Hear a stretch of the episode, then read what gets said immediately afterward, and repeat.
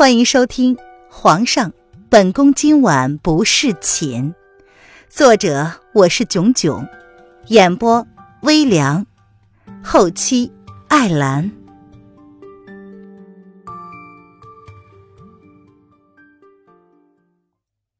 第一百四十三章，逃亡开始。萧逸天追出了皇宫。秦阳还在京城外围故意的引起暴动，他看见自己主子迅速的掠过他的身旁，似乎是在追赶什么人。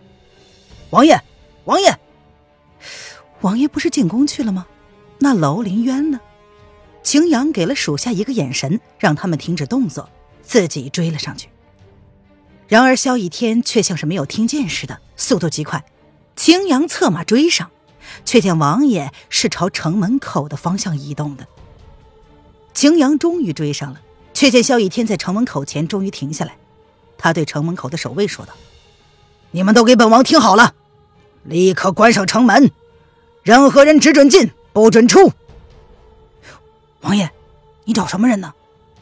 青阳惊讶道：“难道是跟那个女人有关吗？”青阳。你让兄弟们挨家挨户的搜，即便是将整个京城掘地三尺，也要将那个女人给我找出来。萧逸天这才对上了秦阳的眼睛，语气冰冷，如同千年寒潭。是。果然不出秦阳所料，王爷要找的人就是楼凌渊。秦阳的视线转移到了萧逸天的右臂上，不由得惊呼出声：“王爷，你你受伤了？是谁伤了你啊？”不过是小伤，你要让人传信到各个州府，任何人见到可疑人物，不管是男是女，都给本王抓起来。先关起来，待本王抓到那个女人之后，才可以放了。记住，全国通缉楼凌渊。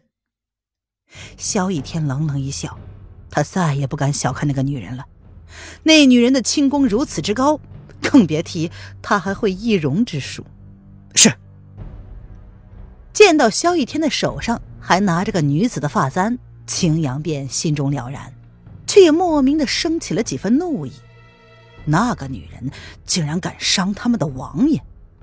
末了，萧逸天又补充了一句：“若是抓到那个女人，要抓活的。”呃，王王爷，若是他反抗呢？本知不该，但是秦阳还是忍不住的开口多嘴问了一句，他想知道王爷对那女人的心意是否还是。秦将军，王爷说了，活抓妖女是为了让她活着受罪。闻言，萧逸天身后的禁卫军替萧逸天解答了秦阳的疑惑。呃，属下明白。秦阳闻言点了点头，便下令让人全城的搜捕楼林渊。然而。此时，林渊早已潜回了萧王府。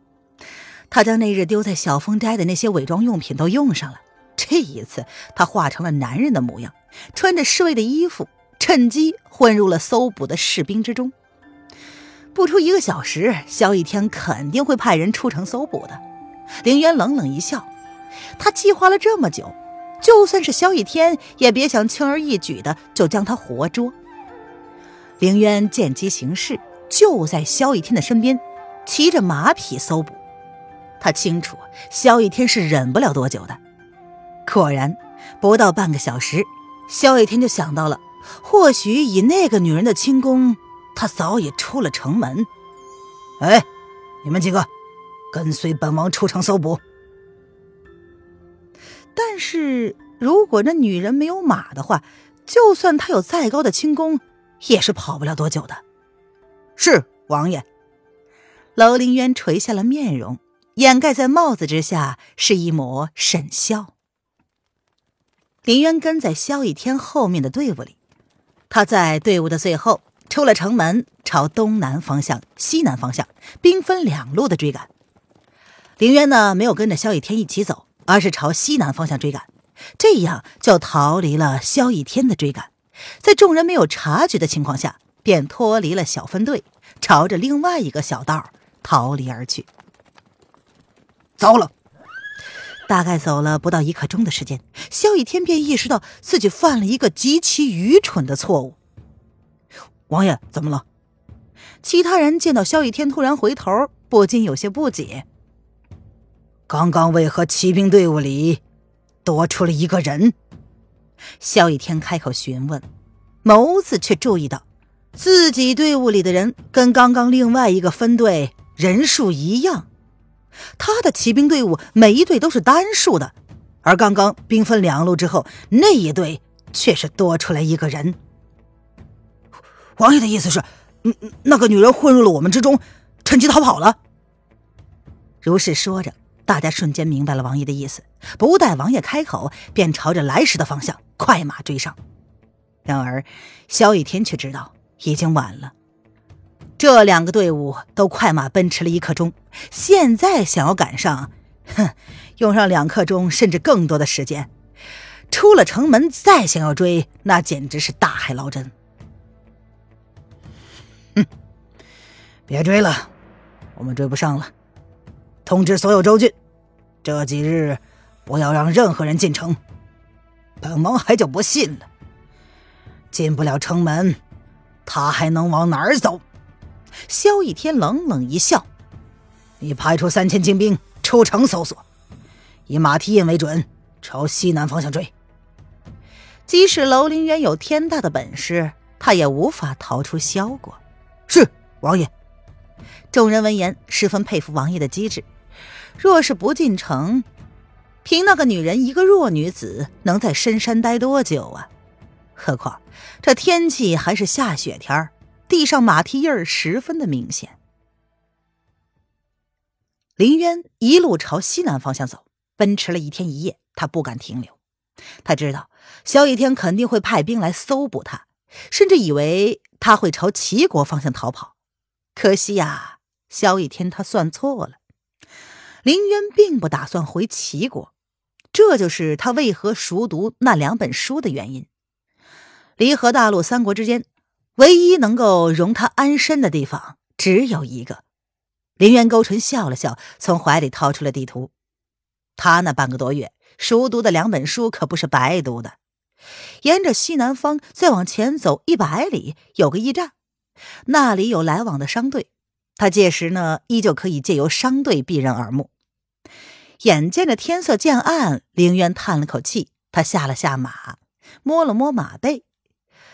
看来今天晚上他就只能跟马儿一同露宿野外了。主子，这是最新消息。萧逸天今日突然在京城之中引起了暴动，全城在抓捕一个女人，属下不知。影月将最新打探到的消息交给了自家主子，他的语气之中带着不确定，能够听出他在怀疑些什么。叶轩寒摊开了纸条，看了一眼，心中竟然升起了一种难言的感觉。他也不能确定萧逸天怎么会搜捕一个女人呢？让人密切监视萧逸天的动向，让人探探萧国皇宫的事情，还有四月那边安排的怎么样了？那个女人又会是谁呢？林渊骑着马儿还没有走多远，就恰逢到了一个镇子。他勾了勾唇，不用进城，他也能找到落脚处了。上帝诚不欺他。林渊打开地图，嘿，这个镇子萧国地图上没有画出来，怪不得他看不到。很小的一个，看上去有些年久的样子。林渊此时早已经是一身普通公子的装扮，很普通的样子。引不起任何人的注意，充其量就是一个路过的客人罢了。林渊犹豫了一会儿，若是他骑着马儿，不知道会不会让萧逸天沿着马蹄印追上来。抚摸了马儿好久，林渊果断做了一个决定：“马儿，谢谢你啊，我们该说再见了。”他淡淡的朝马儿说，随即狠狠的拍了一下马背。让马儿朝前方疾驰。天色未暗，总有人会捡到这匹马的。林渊待马儿消失在自己视线之后，才整理了一下衣服，然后便走进了小镇。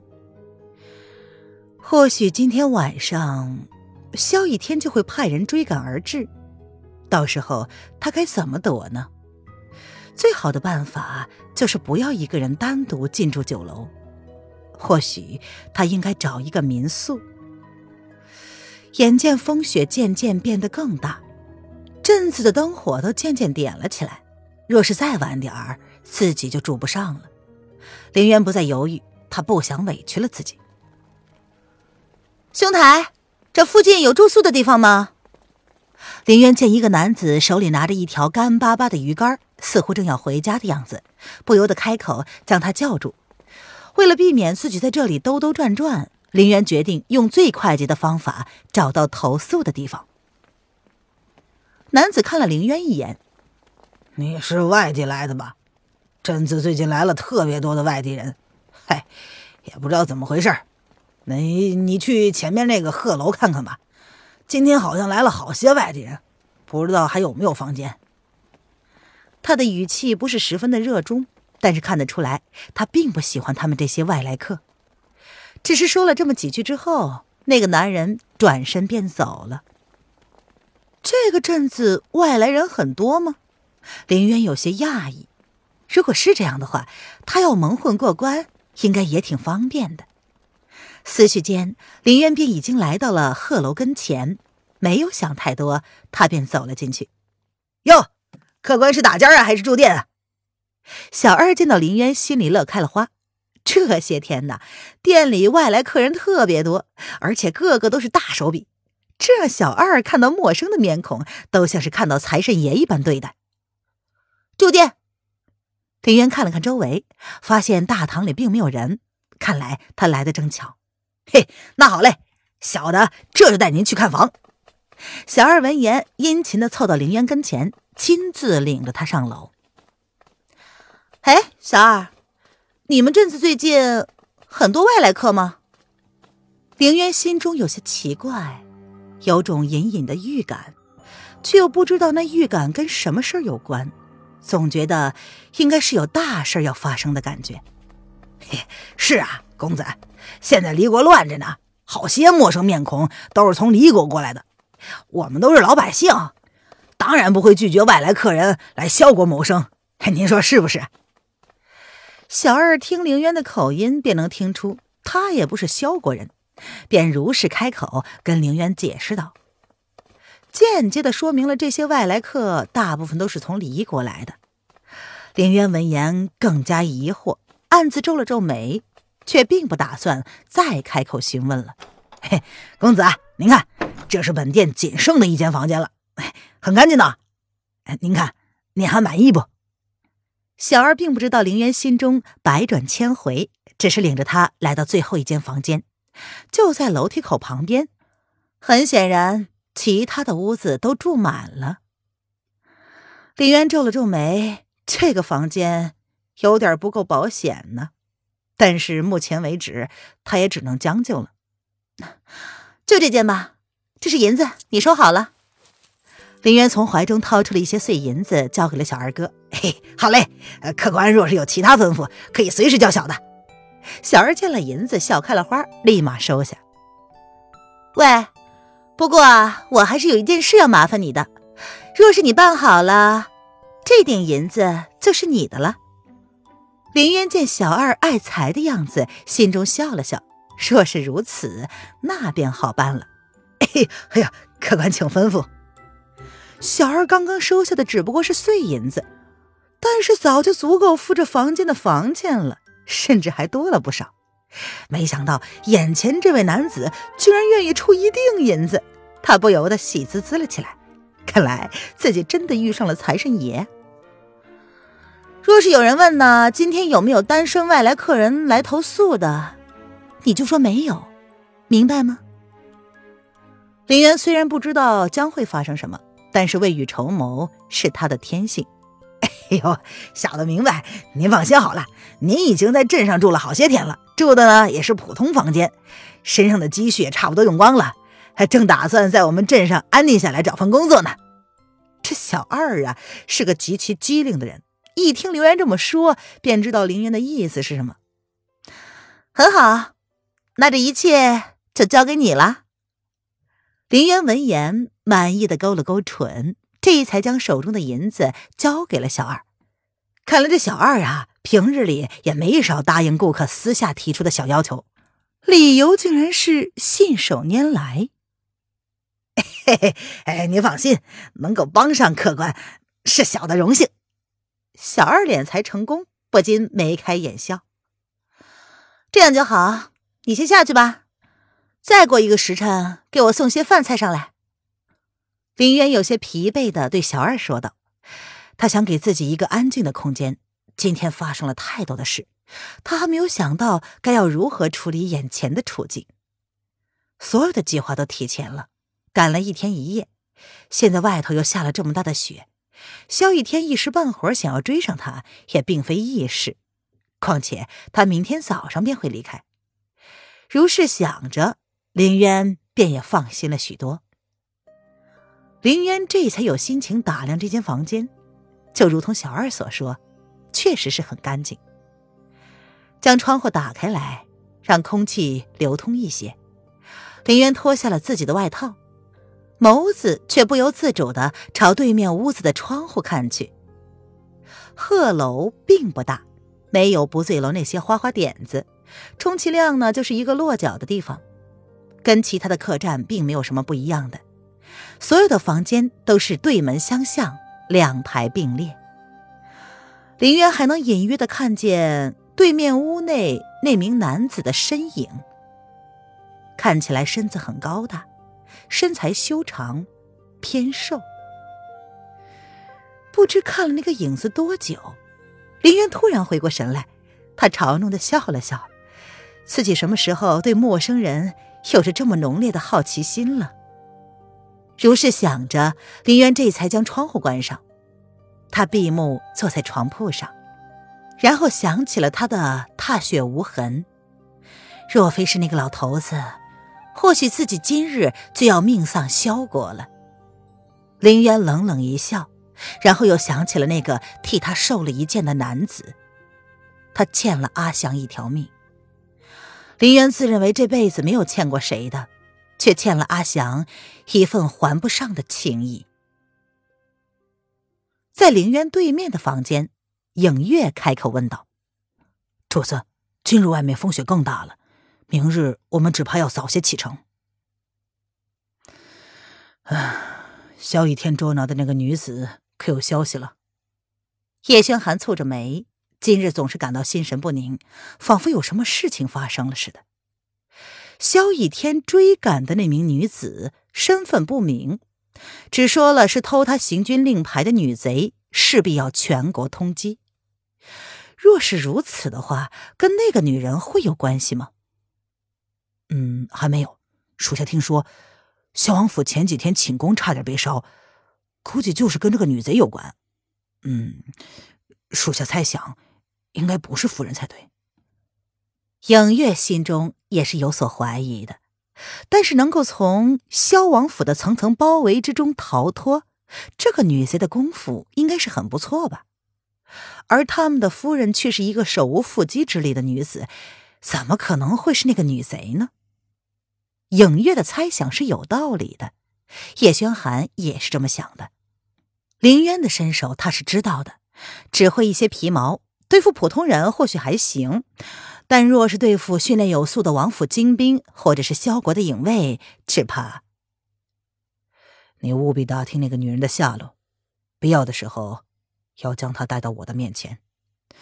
既然萧逸天说他手中握有行军令牌，那么他对萧逸天肯定是有用处的。叶轩寒冷淡的下令：“啊，属下明白。”影月点了点头，他看了主子一眼。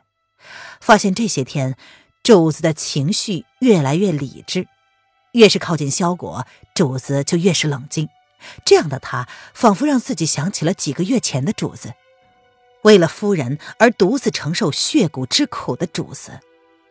至今，主子身子依旧偏瘦。以前他或许不太明白，身为一个帝王，怎么会对一个女人动心，甚至是不惜性命呢？现在或许有些明白了。你下去吧，今日早些休息，明日一早咱们便启程。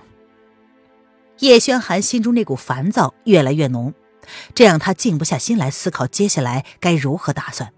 是，属下告退。影月见状。不敢多留，他退出了房间，将这空间留给这个浑身孤寂的男子。彼时，两个人就在同一地方，可是彼此却都不知道。本集音频完，感谢您的收听。